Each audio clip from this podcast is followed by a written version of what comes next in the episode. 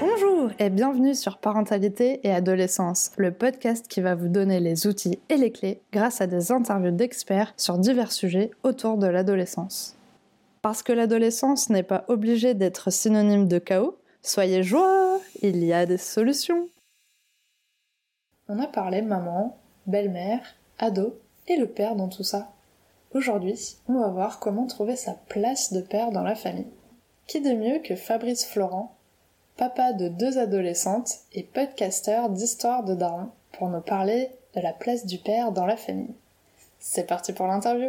Bonjour Fabrice Salut Sarah Alors pour commencer, est-ce que tu pourrais te présenter s'il te plaît? Vaste question. Euh, donc je m'appelle Fabrice Florent, j'ai fraîchement 43 ans euh, et je suis le, papa de, deux filles euh, qui s'appellent Lina et Kim qui ont 14 et 12 ans. L'histoire, euh, l'histoire veut que, en fait, j'ai conçu ma première fille le jour où j'ai conçu, où j'ai sorti mon, mon, magazine qui s'appelle Mademoiselle et que que j'ai fait grandir en fait pendant 15 ans sur Internet, donc mademoiselle.com, qui est un magazine féminin et féministe et progressiste d'une manière générale et que j'ai, euh, excuse-moi, je suis un peu essoufflé parce que je, viens vraiment de monter les quatre étages après, après, la livraison du, c'est les joies du confinement. Euh, mais ouais, je, que j'ai revendu en fait euh, cet été euh, pour pour faire autre chose en fait, parce que c'était bien, ça faisait 15 ans que je, travaillais dessus et il était temps de faire autre chose quoi. Ben, c'est super. Et ben, en tout cas, j'espère que tu vas vivre une nouvelle euh, grande aventure. Ah, j'ai oublié aussi de dire, parce que je suis idiot, que effectivement, j'ai, j'ai trois podcasts et j'ai notamment un podcast qui nous intéresse la plus particulièrement. C'est que j'ai un podcast qui s'appelle Histoire de Daron où je fais parler des pères de paternité. Donc, euh, et ça, c'est un podcast que j'ai lancé il y a trois ans euh, afin de libérer la parole des mecs à propos de la, la, paternité. On entend beaucoup les mères parlaient de maternité, de parentalité d'une manière générale, et c'est vrai que c'est un, c'est un sujet où les pères de base, on ne leur donne pas forcément la parole. Donc déjà, merci beaucoup de, de me donner la parole euh, sur, sur, le sujet de l'adolescence en particulier. Euh, donc voilà, j'ai lancé ça il y a trois ans et je sors un épisode tous les premiers et les troisièmes lundis de chaque mois où je fais parler un père. Il y a, il y a plein d'histoires différentes. Il y a plus de 70 épisodes maintenant, donc euh, plein plein d'histoires différentes avec à chaque fois des, angles et, des, et des, prises de tête et des, des histoires de vie un peu, un peu différentes. Quoi. Super présentation, on reparlera tout à l'heure de, ton podcast justement. Alors on va commencer par le début. Quand tu as appris que ta femme était enceinte, comment tu as pris la nouvelle et euh, comment tu as vécu ces neuf mois de grossesse? Alors j'ai une histoire je pense un peu particulière par rapport à la, à la grossesse donc de, de ma femme euh, de l'époque, parce qu'aujourd'hui on est séparés, donc c'est, elle est devenue mon, ex-femme. Euh, mais en gros, c'était un, comment dire, c'était une grossesse qu'on attendait et sur lequel on avait, sur laquelle on avait un peu euh, travaillé, où on avait discuté, etc., de l'idée de faire des, l'idée de faire des enfants. Euh, donc c'était pas vraiment une surprise, mais c'est vrai que le jour où elle est venue me voir, je me souviens très bien où j'étais. J'étais en train de de travailler là dans mon grenier là-haut dans la dans, la maison qu'on avait. Et, euh, en fait elle, rentre du travail et elle vient me dire euh, bah voilà euh, je crois que je suis enceinte j'ai fait un test et, et, en fait j'ai pris une, une, énorme claque. Vraiment c'est bizarre parce que je pense vraiment que j'ai conceptualisé assez rapidement et je pense que c'est d'autant plus rapidement que j'entends dans mon podcast des pères qui mettent parfois euh, bah, la grossesse entière en fait à se rendre compte et d'avoir leur enfant entre les bras à se rendre compte qu'ils sont qu'ils sont pères. Euh, moi, ça a été euh, très soudain. Et en fait, l'histoire veut que j'ai eu une intuition. Je me suis dit, je vais, on va vivre des moments bizarres et sans doute un peu un peu déroutant. Donc, euh, je vais, euh, je vais les, consigner en fait dans un blog. Donc, en fait, euh, j'avais créé un blog anonyme que j'avais filé à mes, à mes amis juste pour leur dire, bah voilà, venez, venez, lire de temps en temps.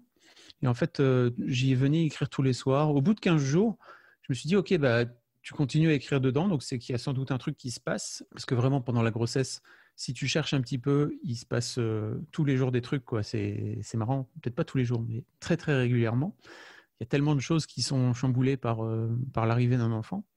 et donc, ouais, effectivement, au bout de 15 jours, je, suis allé voir ma femme en lui disant, écoute, j'ai une idée, je vais prendre ce blog et je vais, je vais l'imprimer. En fait, je te le donnerai en cadeau euh, quand, quand tu auras accouché. Ça te montrera un petit peu comment moi j'ai vécu ce truc-là. Simplement, le truc que je te demande, c'est de ne pas aller le lire en fait pendant ce temps-là parce que je pense que ça fausserait un peu le jeu.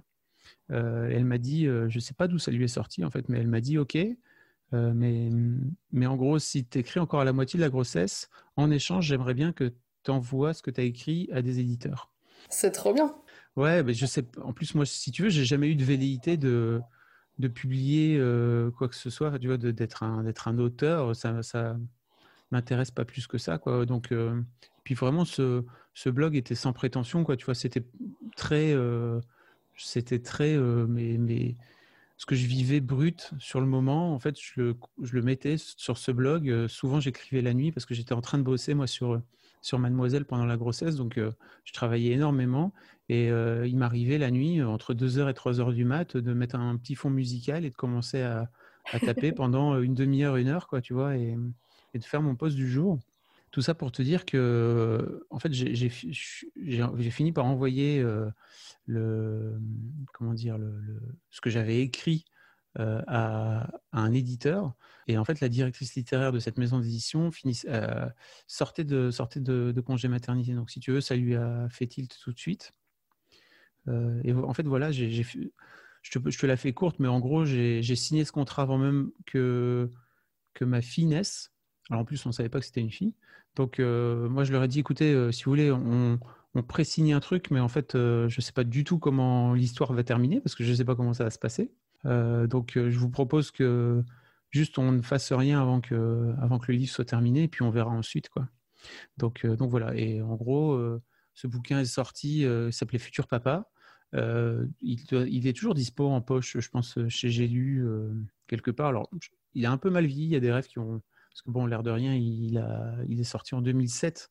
Donc, il, il, a plus de 13 piges je suis pas sûr que je sois, avec le recul, très fier de tout ce que j'ai pu écrire par le passé. Je l'ai jamais trop relu en fait, et je pense que c'est mieux comme ça. Mais, mais voilà, le bouquin est toujours dispo et en fait, il a, il a. Je pense que c'était un peu les prémices de ce que je fais aujourd'hui avec Histoire de Daron, c'est-à-dire que j'ai juste raconté mon histoire et, et c'était cool. En fait, pour revenir à ta question sur comment s'est passée la grossesse, la grossesse s'est très bien passée. En tout cas, la première, la deuxième un peu moins parce que ma, Ma femme a été alitée euh, pendant, pendant quasiment trois mois. Elle a eu beaucoup de mal à vivre ça. Mais en tout cas, la, première s'est très bien passée. Et je trouve que l'idée de d'écrire au quotidien m'a un peu obligé, entre guillemets, à aller chercher des infos et à aller m'intéresser au sujet. Parce que fait, j'étais obligé de nourrir mon blog, tout simplement. Donc, euh, ça, ça, a un peu attisé ma curiosité, ça m'a un peu obligé à, m'intéresser à ce qu'elle était en train de vivre, elle, de son côté, et puis aussi à faire un peu d'introspection et à m'interroger euh, sur ce que je vivais moi. Je pense que si j'avais pas fait ça, j'aurais été tellement dans le boulot, euh, parce que j'étais vraiment en train de lancer Mademoiselle et que j'étais à fond, euh, que j'aurais sans doute pas vu la, grossesse passer. Quoi. Donc euh, avec le recul, je suis très très content de la façon dont ça s'est passé et j'ai refait le même exercice pour, euh, pour, pour la deuxième, en fait. donc pour, pour Kim. Oui, du coup, tu as été plutôt assez impliqué, tu as été vraiment présent pendant la grossesse, tu t'es impliqué à fond. J'avais cette chance aussi de, de, bosser de chez moi, et donc j'ai fait toutes les préparations à l'accouchement. C'était trop marrant, on, est, on devait être je sais pas, peut-être trois mecs euh, sur, euh, sur 15 femmes qui étaient présentes, quoi. Euh, et j'étais très, très heureux de, de, profiter de ça, en fait, et de m'intéresser un petit peu à ce qui se passait. Moi, en plus, ça a permis vraiment de me, me détendre et de me, de me, tranquilliser par rapport à ça. il faut savoir qu'aujourd'hui, il y a, il y a un mec qui a créé, par exemple, ce qu'on appelle les ateliers des futurs papas. Il y a beaucoup plus d'informations, je trouve, et de formations si tu veux être futur papa et que tu cherches un peu des infos à l'époque, euh, il n'y avait rien du tout, quoi. Et je me souviens qu'on avait fait euh, une réunion avec tous les mecs. Euh, en plus, alors, c'est pas de leur faute, mais animé par une sage-femme. Et des mecs qui sont, où tu leur demandes de parler de comment ça se passe la grossesse, de leurs émotions, etc. Je me souviens, la réunion durait une heure. Et en fait, la glace a mis trois quarts d'heure à se, à se briser, en fait. Parce qu'avant ça, c'était calme plat. Et c'est normal, hein, les mecs ont du mal à parler. Et d'autant plus, je pense, quand c'est, quand c'est une femme qui est en face d'eux. et à partir du moment où il y en a un qui a commencé à, à lâcher le truc, et en fait, avec le recul, je regrette de pas de pas avoir sorti plus tôt, tu vois, de pas avoir plutôt pris la parole parce que je pense que ça aurait été, ça aurait été cool que je prenne le lead sur, cette, euh, sur ce truc-là, mais j'avais la sensation que c'était pas forcément mon rôle à ce moment-là et que moi, bah, j'étais au courant de plein de trucs et que je préférais leur laisser la place à tous ceux qui n'étaient pas, tu vois, qui, qui pas venus aux réunions, quoi. Et donc ça a été un peu long, quoi. Voilà. Ok. Et du coup, alors, après la, après la naissance de ta fille, du coup de tes deux filles, comment ça s'est passé pour toi, en tant que père, les premières années de leur vie? L'histoire veut que j'ai eu cette chance de, et surtout les, on va dire les deux premières années, euh, de bosser de chez, de chez moi, parce que j'étais en train de lancer mon projet, et j'avais des horaires euh, comme je le souhaitais, en fait. Et donc, euh, c'était vraiment très cool parce que j'ai pu m'occuper de, mes filles en fait euh, de façon euh, très active parce que c'était un truc que je voulais faire aussi, je voulais m'impliquer parce qu'en fait euh, bah, mon ex avait monté son agence un an avant que je monte Mademoiselle, donc elle aussi elle avait du taf. Et avec le recul, je suis très heureux parce qu'en gros, ce que je faisais, c'est que j'allais les.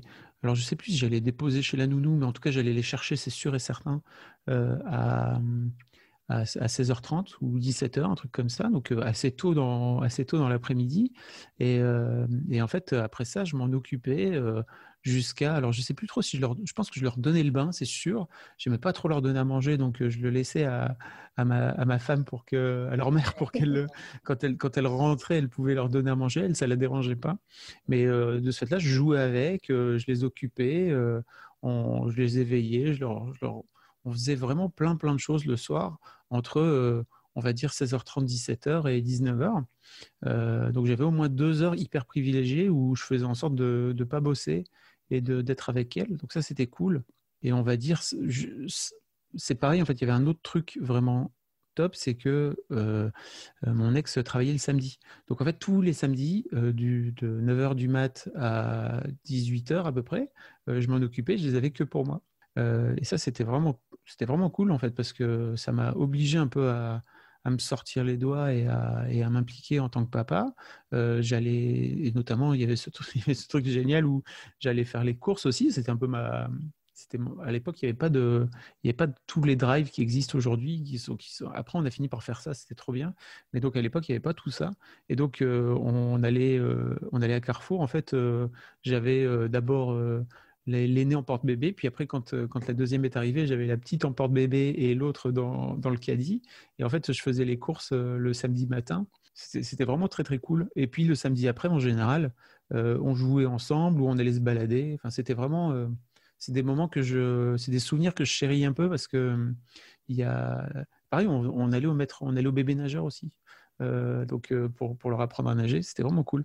C'est des moments que je chéris un peu et bah, je t'en parlais un petit peu dans notre, dans notre pré-interview, mais il y a, y a un truc un peu, un peu triste entre guillemets, c'est que bah, la deuxième, par exemple, elle, euh, on a fait ça entre ses 0 et ses 4-5 ans, on va dire.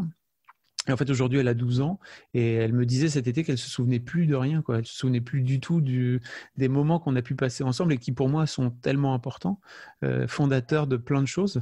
Euh, mais elle, elle en a plus aucun souvenir. Alors, l'aînée s'en souvient, elle, parce que bah, elle a deux ans de plus. Euh, mais la petite, euh, la petite s'en souvient pas quoi. Enfin la petite, elle est plus petite hein, aujourd'hui. voilà. Ouais, ça c'est un peu dur. Mais bon, toi au moins t'as des bons souvenirs, donc euh, c'est le principal. Et puis t'as dû prendre deux trois photos aussi pour lui montrer, lui rappeler que vous avez passé des bons moments. C'est pas forcément pour avoir des preuves, mais je pense en plus que c'est beaucoup plus fondateur que ce que tu pourrais t'imaginer. En fait, c'est sûr que si tu le prends personnellement ça m'a un peu piqué en fait, tu vois, quand elle m'a dit euh, ah bah je me souviens plus du tout de ce qu'on de ce qu'on a pu faire ensemble. Je me suis dit ah putain c'est chiant.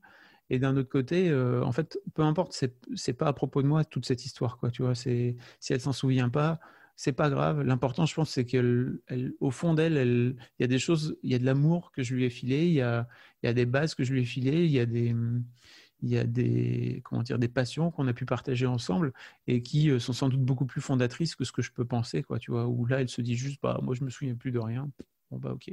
Non, non, mais ça, c'est sûr, t'as raison. Les, les, premières années de la vie sont hyper importantes et t'as dû lui transmettre plein, plein de choses euh, qui font qu'elle est qui elle est aussi euh, aujourd'hui, même si elle s'en souvient pas. Part de ce principe-là, en tout cas. Alors du coup, quand tu as décidé de développer euh, ton entreprise sur Paris, comment s'est organisé un petit peu ta vie de famille? Est-ce que tu as eu l'impression que euh, ta place de père avait changé? Effectivement, il y a, il y a 7, euh, il y a 7 ans maintenant, 7-8 ans, jusque, jusque-là, en fait, mon, ma boîte était, était basée sur, sur l'île. Et en fait, je me suis rendu compte assez vite que, enfin assez vite, oui, au bout de 2-3 ans, que en fait, avoir un média d'envergure nationale comme Mademoiselle euh, dans une région, euh, en région comme ils disent, euh, en province quoi, à Lille, ça, ça tirait plein de balles dans le pied du projet quoi. Donc j'ai mis un peu de temps, mais en fait effectivement au bout de, on va dire sept ans, j'en ai parlé à j'en ai parlé à, ma femme à l'époque et lui dire bah voilà j'ai ce projet là et je pense que ça serait cool que que je le fasse, c'était des sacrifices bah, au niveau personnel. Mais d'un autre côté, je sentais que si je ne le faisais pas et que si je tentais pas euh, cette aventure-là, euh, sans doute je le vivrais mal et sans doute je vivrais mal le fait que bah, ma boîte continue à vivoter et que je n'ai pas tenté cette, euh, cette grande aventure d'aller ouvrir des bureaux à Paris et d'aller bosser là-bas à quasi plein temps en fait parce que j'y allais du euh, en général, j'y allais du mardi matin au vendredi euh, après-midi. Et ouais, de ce fait-là, ça a pas mal chamboulé euh, toute cette petite organisation qu'on avait. Mais ceci dit, je finissais un peu par, tu vois, je te racontais tous les trucs cool, mais je finissais un peu moi par tourner dans, dans cette vie un peu comme un lion en cage, si tu veux. Je suis pas vraiment un mec du quotidien. Je suis pas très bon pour ça, pour tout, l'aspect euh, routinier qui est hyper important pour, euh, pour les enfants en bas âge. Et je pense que pendant les premières années, je me suis vraiment, euh, me suis vraiment marché dessus en fait par rapport à ça. Et en fait, j'ai fini par, j'ai fini par prendre cette décision. Enfin, on a pris cette décision. En tout cas, c'était ma, c'était ma décision, mais c'est vrai qu'on l'a pris ensemble. D'aller ouvrir ces bureaux à Paris, de changer complètement le rythme. Donc au début, ça a été un peu dur parce que bah, le truc qui manquait le plus, c'était d'aller faire des bisous le soir aux filles avant qu'elles se couchent, quoi. Euh, et puis en fait, en grandissant, c'est vrai que j'avais un peu perdu le rythme de euh, d'aller les chercher à l'école, etc. J'étais plus dans le boulot, quoi. Donc euh, j'avais un peu perdu déjà ce, ce lien-là qu'on pouvait avoir quand elles étaient toutes toutes petites. Et bah, au fil de l'eau, en fait, le, effectivement, le le lien a changé en fait. J'allais dire qu'il s'est un peu desserré, mais juste, je pense qu'il a fondamentalement changé parce que je pense que l'un des trucs que je faisais, surtout les dernières années, quand j'étais encore à Lille et que j'étais trop dans le boulot, en fait, c'est que je m'occupais d'elle et en même temps, je continuais à bosser. C'est-à-dire que je faisais partie de ces, ces pères qui les emmenaient au parc et qui euh, répondaient aux mails euh, sans s'occuper vraiment d'elle, quoi. Et euh, je me rendais pas vraiment compte à l'époque. C'est sûr que après, il y a eu des posts sur Instagram où on présentait un petit peu ça comme ça, et je faisais partie, je pense, de ces pères qui étaient euh, qui faisaient semblant, entre guillemets, de s'occuper de leur môme, mais qui n'étaient pas vraiment dans l'instant présent avec elle. Donc, euh, donc, en gros, ce que ça a fini par changer, c'est que bah, j'étais moins présent, mais j'avais la sensation d'être plus présent quand j'y étais. Je faisais vraiment en sorte de bosser le moins possible parce qu'avant, en fait, euh, je bossais, enfin, en tout cas les dernières années où j'étais sur l'île, je bossais le samedi, je bossais le dimanche. Enfin, c'était vraiment beaucoup, beaucoup trop de travail. Mais d'un autre côté, j'y trouvais mon compte aussi, moi, en tant que, en tant que, en tant que chef d'entreprise, en tant qu'entrepreneur. Mais sans doute, euh, j'ai mis un peu de côté cet aspect, euh, cet aspect de paternité. Et bah, ce que ça a changé, je pense, en revenant à Lille, c'est que bah, là, j'étais moins présent, mais j'étais plus présent. Je, m'étais astreint à ne plus bosser que le, que le dimanche matin. Donc, c'était vraiment un objectif. Et le samedi, de pas bosser ou quasiment pas, quoi ou juste quand elles, euh, quand elles, quand elles faisaient la sieste ou quand elles avaient des moments un peu plus cool. Quoi. Ok, du coup, combien de temps ça a duré euh, cette situation et, euh, et, quelle est ta situation actuelle maintenant? Ah bah oui, bah, cette situation a duré pendant 7 ans. Et, euh, et en fait, bah là, je te, je te disais en, au tout début du podcast qu'on s'est séparés avec, avec mon ex et avec leur mère. on a fait ça en début de... Enfin, on, on a pris cette décision ensemble, hein, vraiment de façon très cool. On reste très bons amis. C'était vraiment notre objectif quand on s'est quand on s'est quitté, c'était de pas de pas s'embrouiller, de continuer à être, à être, bien ensemble. Et on se connaît depuis. On était ensemble depuis le collège, euh, depuis le collège, non quand même pas, depuis le lycée. Donc on avait, euh, j'avais 17 ans, elle avait 15 ans. Donc on a vraiment, on était vraiment bons potes si tu veux. Et je pense qu'on avait vraiment fait en sorte de rester bons amis. Mais de ce fait-là, moi, je suis resté vivre à Lille, euh, à Paris, pardon, justement. Je suis resté vivre à Paris euh, à plein temps. Et, je, et elles, elles, sont, bah, elles ont leur vie à Lille, en fait. Elles ont leurs amis à Lille, elles ont leur collège à Lille, elles ont leur école à Lille, etc. Euh, et j'ai, bah, de ce fait-là, je vis, je vis à plein temps à Paris et elles, elles vivent à Lille. Et on se voit un week-end sur deux. Donc, ça a un peu changé encore la nature de la relation. Parce que de ce fait-là, on se voit encore moins. Moi, j'essaie d'être encore plus présent. Alors ça, ça nécessite un peu de un peu d'ajustement et ça a été d'autant plus bousculé, enfin ces ajustements ont été d'autant plus bousculés qu'il y a eu le confinement entre temps. Et en fait, j'ai pas vu les filles pendant six semaines. Je pense que entre euh, mi-mars et début mai, en gros, euh, j'avais vraiment peur et je pense que c'était un truc qui était partagé euh, avec mon ex, tu vois, de d'aller de, venir les voir, de venir les voir à Lille. C'est un truc que j'aurais pu faire, qu'elle m'avait proposé. Mais ouais, ouais, c'était vraiment. Euh, de ce fait-là, cette période pendant le confinement et post-confinement a été un peu compliquée parce qu'il a fallu qu'on retrouve nos marques. Et j'ai. Je suis très heureux en fait parce qu'on a passé un très chouette été où on a pour le coup passé euh, un mois ensemble, deux fois 15 jours. Et c'était cool parce qu'en fait on a réussi à retrouver un, un rythme de vie euh, normal en fait où jusque-là, en fait, pendant les week-ends où elle venait, j'avais la sensation qu'il fallait qu'on fasse le maximum de trucs et qu'on blinde le temps et qu'on profite un maximum quand elles étaient là, parce qu'elles elles viennent le viennent le samedi matin, elles repartent le dimanche euh, en fin d'après-midi, donc c'est assez court.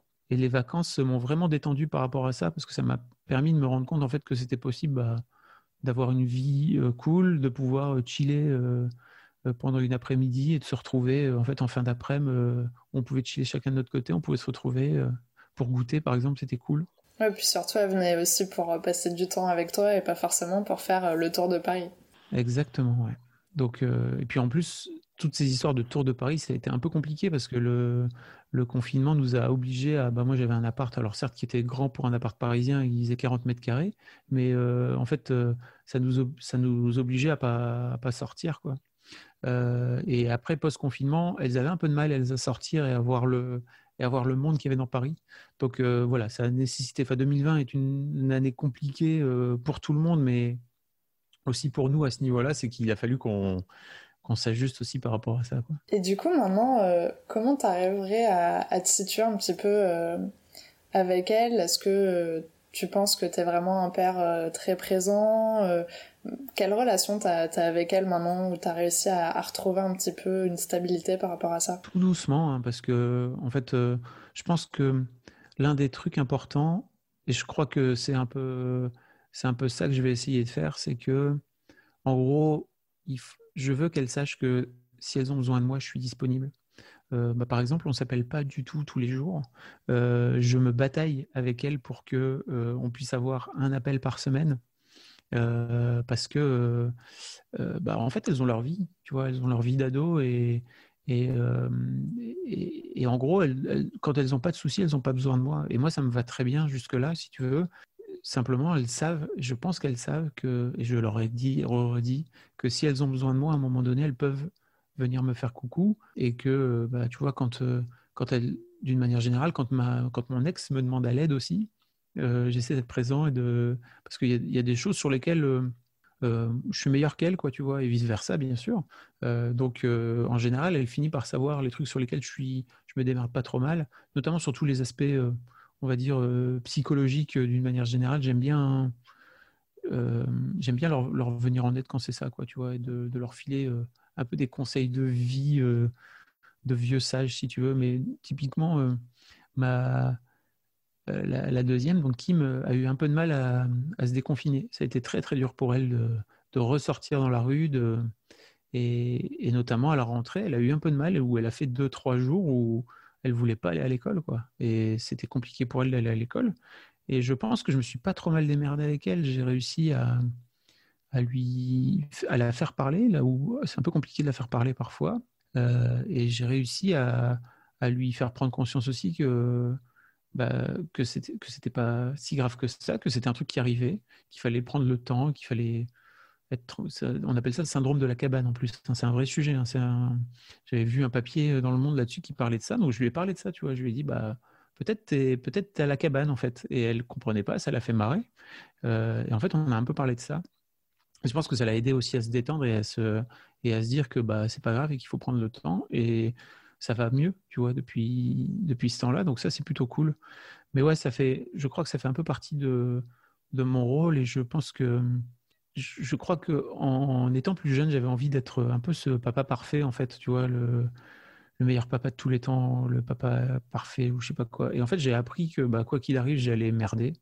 Et parce que en fait, tous les parents merdent et tous les pères merdent, plus ou moins fort. J'allais faire en sorte de merder euh, et, le, moins possible, le moins pire possible.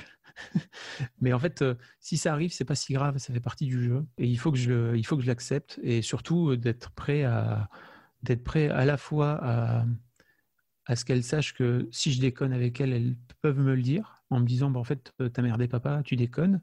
Et surtout, si elles viennent me dire que j'ai déconné, d'être prêt à m'excuser. Et ça, c'est un truc que je pense je fais quoi aujourd'hui. Et où, ce qui est cool, c'est que quand euh, je dépasse les limites ou quand je les saoule, en fait, elles me disent bah là, tu saoules quoi.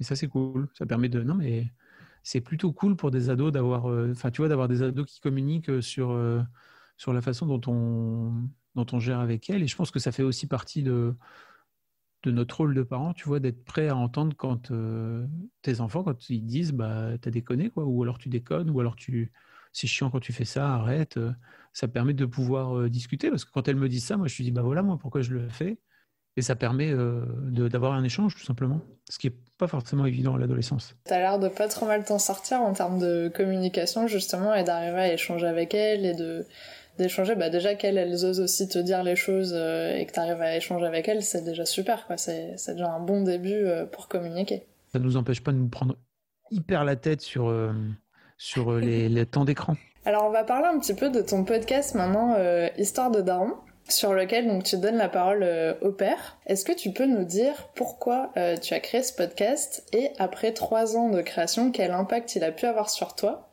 et sur tes auditeurs, si tu le sais? Alors, en fait, à la base, j'avais créé ce podcast. Euh, alors, effectivement, pour donner la parole au père, parce que je pense que cette expérience de futur papa m'avait pas mal marqué. J'avais eu pas mal de mails spontanés de pères qui me disaient merci de dire tout haut ce qu'on pense tout bas.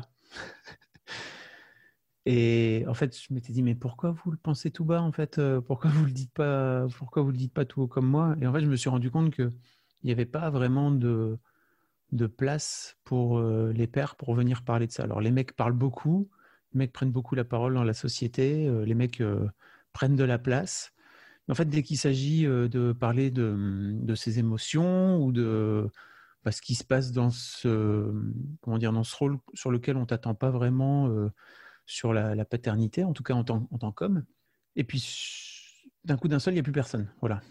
Donc, et surtout, en fait, je pense qu'on est un peu à une croisée des chemins là, euh, en termes de, figure paternelle. Euh, je pense que je fais partie des derniers mecs, euh, donc moi j'ai 43 ans, où j'ai eu un père vraiment à l'ancienne. Tu vois, mon père, c'est un mec génial, hein, tu vois, mais juste il a été élevé dans un modèle qui n'appartient pas, qui n'est pas du tout le même et qui n'appartient pas au 21e siècle. Je trouve qu'il est complètement décalé aujourd'hui. Et en fait, pour des mecs comme moi, c'est pas forcément évident parce qu'il a fallu se construire sur une, sur une image à partir d'une figure qui n'existait pas et qu'il a fallu bâtir en fait. Donc c'est à la fois passionnant et en même temps c'est compliqué. En fait, je me suis dit, bah, je pense que l'un des trucs qui, l'un des, des problèmes et l'un des soucis aussi de, de tout ça, c'est que bah, les mecs parlent pas. Donc, bah, et s'ils parlent pas, c'est aussi, c'est pas que parce qu'ils ont pas envie de parler, c'est aussi parce qu'il n'y a pas de tribune, tu vois. Euh, donc je me suis dit, let's go créer une, allez, je vais créer une tribune et puis on va voir ce que ça donne. Et en fait, euh, ça a pris euh, assez rapidement. Ce qui m'enthousiasme en fait de plus en plus au fil des années, c'est que à la base en fait c'était plutôt des, des femmes qui m'écoutaient, des mères qui m'écoutaient, des futures mamans qui m'écoutaient et les mecs qui n'écoutaient pas trop. Et en fait là j'ai de plus en plus de témoignages spontanés de mecs qui viennent me dire bah grâce à toi en fait j'ai pu préparer ma la grossesse de ma femme plus tranquillement, j'ai pu euh, me projeter euh, en tant que père euh, plus facilement, j'ai pu comment dire avoir des discussions que j'aurais jamais eues avec avec la future mère de mes de mes enfants ou avec la mère de mes enfants parce que c'est aussi un, travail que tu fais une fois que une fois que tes enfants sont nés quoi. J'en suis vraiment, enfin c'est ça fait partie des, c'est mon projet de cœur, quoi. Vraiment, c'est un truc où c'est marrant parce que je l'ai lancé à, une période où c'était un peu plus compliqué personnellement pour moi en tant que, sur Mademoiselle en tant que boss. Et j'avais un peu cette, envie et ce besoin de, de recréer un projet par moi-même tout seul. 2017, on devait avoir 25 employés, tu vois, chez Mad. Et en fait, bah, tu peux plus recréer un projet tout seul. Comme j'ai créé le projet quasiment tout seul, tu vois, Mademoiselle à l'époque, tu peux plus le faire et es obligé de mettre des gens autour de la table. Et en fait, j'avais vraiment envie de retrouver ce truc de faire tout seul, euh, de prendre mon petit enregistreur, mon micro, et en fait d'aller enregistrer des gars, le monter moi-même, le diffuser moi-même, de m'occuper moi-même de la promo. Enfin, tu vois, tout ce truc-là, de refaire, de refaire vraiment, de, de, mettre les mains dans le cambouis. Quoi. Et en fait, je suis, je suis super ravi vraiment de, de l'impact que ça a pu avoir et surtout des, des remontées. Euh, alors aussi bien en termes d'audience, parce qu'en fait le podcast marche, euh, marche plutôt bien pour un podcast, un petit podcast indépendant. Ça me permet, il me permet de pouvoir gagner un peu de sous, j'arrive à le monétiser, ça aussi c'est plutôt cool. Et puis bah, surtout euh, les, retours des auditeurs, les, les, mails de candidature que je reçois des pairs qui sont tous. Euh, il y, y, a vraiment des histoires, des histoires cool et je suis content de les, de, les, de pouvoir les relayer. Quoi. Ouais, c'est génial parce qu'au final, tu as fait ce projet-là bah, à la base aussi un petit peu pour toi et pour te remettre un petit peu dans, dans cette création solo, de faire un projet qui te tenait à cœur. Et, euh, et quand tu vois bah, du coup tous ces retours, les gens qui viennent vers toi, les gens qui te remercient aussi pour ce que tu fais, c'est hyper gratifiant euh, bah, de, de faire ce que tu fais. quoi. T'es es heureux de le faire et puis en plus de ça, il y a des retours positifs. Donc euh, donc c'est génial, quoi. c'est que du positif. Alors du coup, on arrive à la question pour les auditeurs maintenant. Alors est-ce que tu as un message que tu aimerais transmettre aux éditeurs qui nous écoutent aujourd'hui? Pour moi, euh, l'un des trucs qui est compliqué en tant que parent, c'est de voir, c'est de pas comprendre ton adolescent. C'est-à-dire que tu as la sensation que d'un coup d'un seul, c'est, c'est, tu ne comprends pas pourquoi il fait ça, tu vois. Là, par exemple, moi, je suis en train de me battre très fort avec le temps d'écran de mes filles, tu vois, euh, parce que c'est un vrai, vrai truc. Et en fait, euh, je pense en plus que je fais partie des, de ces parents qui sont plutôt connectés, si tu veux, qui comprennent un petit peu comment ça fonctionne de par, ma, de par mon job chez Mademoiselle depuis 15 ans. J'ai appris à, me mettre en empathie en fait avec, les, avec la jeune génération, n'est-ce pas? Et en fait, j'essaie de...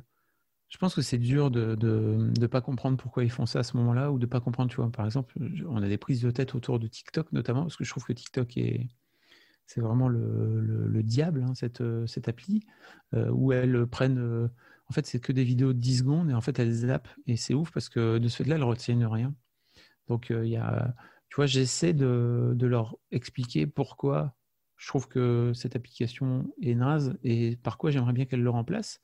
Ça met du temps, mais petit à petit, tu vois, elles finissent par, elles finissent par, comprendre. Tu as envie de donner un petit conseil aux, aux auditeurs ou est-ce que tu as un T'as envie de faire passer un message comme ça euh. Alors par rapport au temps d'écran, je pense que le premier truc moi que j'ai réussi à faire, c'est à gérer un peu mieux mon propre rapport au temps d'écran, parce que j'étais vraiment, en fait, je me suis rendu compte que j'étais accro. Donc j'ai essayé de faire ça. J'avais écrit un article sur Mademoiselle à l'époque. Si tu veux, tu pourras le mettre dans les notes de l'épisode. Je l'enverrai. Ah. Comment j'avais fait moi pour euh, pour euh, me désintoxiquer? Alors un petit peu. J'ai des périodes où je sens que je replonge et j'essaie de ressortir la tête de l'eau en remettant, en remettant un petit coup de vis en fait à mes propres, à mes propres, enfin tu vois, aux propres limites que j'avais mises en place. Je pense que c'est hyper important de déjà faire ce travail-là sur soi avant de, avant d'aller plus loin. Et puis, euh, en fait, surtout, je pense, faut les écouter, essayer de comprendre pourquoi ils aiment autant ça, quoi. Et puis, je pense aussi, si vous avez des ados pas trop bêtes, de leur expliquer ce que ça fait sur le cerveau. Enfin, moi, c'est tout un travail que j'ai fait avec elles. Euh, voilà, maintenant elles sont ados, c'est cool. Je leur ai montré le fameux docu, je sais pas si tu l'as vu, euh, derrière nos écrans de fumée là. Il est génial, je l'ai vu, il est, vraiment super. Voilà, bon, il y a un peu, il y a un aspect un peu drama et tout qui est un peu, un peu dur, mais en fait, ce qui est cool, c'est que bah, typiquement l'aînée, elle a enlevé toutes ses notifs après avoir vu ce docu. Donc je sais pas trop si elle les a remis là, mais ça serait marrant. Je vais, tiens, je, vais je les vois ce week-end, je vais leur demander. Mais ouais, ça, je pense que c'est important aussi de leur filer des billes pour essayer de comprendre un petit peu le, le monde qui nous entoure. Parce que c'est vraiment, c'est du béaba de parents, quoi, tu vois. Mais sur le, sur le sujet du, du temps d'écran et tout, y a, aujourd'hui, on finit par avoir pas mal de, de, d'études, etc., pour être capable de leur montrer ce que ça fait. Et après, euh, elles vont peut-être pas forcément changer tout de suite, ça met du temps, mais, euh, l'important, c'est de planter des petites graines, je pense. Puis je trouve que tu as dit un truc qui était très, très vrai, dans le sens où d'abord, tu as fait ce travail sur toi. avant de leur dire quoi que ce soit parce qu'au final bah, on apprend aussi par l'exemple donc si toi t'étais à fond sur ton téléphone et que tu leur demandes d'arrêter ça avait aucun sens pour elles de le faire quoi parce que finalement elles te voient euh, tout le temps sur ton téléphone donc euh, elles comprennent pas pourquoi toi tu peux et elles elles peuvent pas. Et, euh, ensuite ouais effectivement d'expliquer aussi ce que ça fait sur le sur le cerveau sur dans ta vie l'impact que ça peut avoir c'est aussi très intéressant. Et effectivement peut-être qu'au début ça va peut-être un petit peu les saouler mais finalement je pense que ça rentre aussi un petit peu dans la tête t'écoutes malgré tout, même si euh, tu fais mine de pas tout écouter. Euh, et, c'est quand même intéressant, je pense, d'avoir ces conversations-là euh, avec eux, ça c'est sûr. J'essaie de les inciter aussi à être un peu plus créatrices ou actrices que juste consommatrices, si tu veux.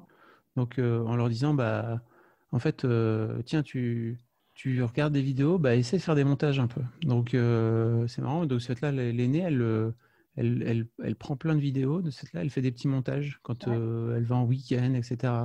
Et c'est cool parce que je vois qu'elle commence à comprendre un peu comment marche la logique du montage. Elle, euh, plus ça va, plus elle monte avec la musique, tu vois. Donc euh, c'est plutôt, c'est plutôt top, quoi. c'est chouette. Puis euh, c'est sûr d'avoir un père comme ça aussi, ça peut aider. Hein. Mais je sais pas trop en fait parce que je pense vraiment que elle se, tu sais, elle se rend pas vraiment compte de, de, de, de tout ce que j'ai pu faire, etc. Enfin, ça vient petit à petit, tu vois, parce qu'elle se rend compte que mais mmh, c'est pas forcément un, un, truc qui est aussi simple que ça parce que je sais pas parce que je leur ai montré beaucoup d'exemples de tu vois quand elles étaient petites dès qu'il y avait un tournage à Lille je les amenais enfin quand elles étaient petites euh, quand elles avaient euh, je sais pas entre entre 6 et 10 ans quoi. Dès qu'il y avait un tournage à Lille je les amenais euh, je leur faisais porter le micro, tu vois, je m'en servais comme perchiste et tout, euh, quand on avait des, des, sessions acoustiques ou des trucs comme ça. Et, mais je n'ai pas la sensation que ça les ait marqués plus que ça, tu vois, aujourd'hui. Ou euh, bon, voilà, ça fait partie un peu de, de, du chemin aussi. Je sais pas ce qu'elles feront plus tard. Hein, c'est un peu. Ah, bah, moi, c'est chouette d'arriver à détourner un petit peu leur façon de, de consommer et, et finalement de, de, tourner vers quelque chose d'un peu plus créatif et de voir aussi ce qu'elles en feront, quoi peut-être que ça ira pas plus loin et peut-être que finalement ils vont se découvrir euh, une passion euh, incroyable et, euh, partir là-dedans quoi. Et du coup on arrive à notre dernière question. Alors pour finir, où pouvons-nous te retrouver sur les réseaux? Alors bien sûr je mettrai tous les liens en description mais c'est quand même chouette que tu nous le dises aussi un petit peu. Bah, j'ai un compte Insta en fait que j'alimente pas assez, pas assez bien. Euh, notamment, euh, tiens, je me suis rendu compte hier que j'avais fait deux super interviews, tu vois, avec, euh, qui vont sortir bientôt avec Laura Felpin et Ben Mazué. Et en fait, j'aime bien prendre des photos pour les mettre après sur mon compte Insta. En fait, j'oublie tout le temps. Et c'est pas que j'ai peur et tout, c'est juste, en fait, j'oublie. Donc, je, je, je, rentre chez moi là et je me dis putain, j'ai encore oublié de prendre les deux photos. Je suis un peu nul. Voilà, donc j'ai mon compte Insta où je publie de temps en temps des stories, où je, je relais mes podcasts, etc. Euh, et en fait, j'ai aussi une, je suis en train de lancer une chaîne Twitch sur laquelle je suis en train de, sur lequel je suis en train de me lancer une nouvelle plateforme, donc un peu plus du direct pour le coup. Donc tu parles dans un micro, mais c'est plutôt du direct où je fais mon premier live. Bah là, au jour où on enregistre le, ce soir, où je vais parler un peu de mon après-mademoiselle. Et puis, je vais me lancer en fait dans un programme un peu plus récurrent, je pense, sur, euh, sur Twitch. Donc, si vous voulez me trouver, c'est sur. Euh, vous tapez Fabrice Florent dans, Twitch, vous, allez me trouver. Et euh, puis, j'ai ma newsletter aussi que je chéris beaucoup, où j'envoie des mails, on va dire à peu près tous les 15 jours, où je partage un peu mes, mes pensées et aussi mes, mes kiffs du moment, en fait, parce que c'est vraiment un truc que j'aime beaucoup, la, la culturelle. J'aime beaucoup dénicher des trucs et le, partager aux gens. Euh, donc c'est un truc que je, que je fais par, euh, par newsletter. Eh ben super, c'est bon à savoir. Je vais pouvoir m'inscrire comme ça et recevoir cette super newsletter et suivre le fil de tes pensées comme ça tous les 15 jours. En tout cas, merci beaucoup d'avoir accepté mon invitation sur le podcast. Je suis ravie d'avoir eu cet échange avec toi. Merci à toi pour l'invite. Merci d'avoir écouté le podcast jusqu'au bout. J'espère qu'il vous a plu. N'hésitez pas à le noter avec 5 étoiles et le partager. On se retrouve la semaine prochaine pour un nouvel épisode. À bientôt!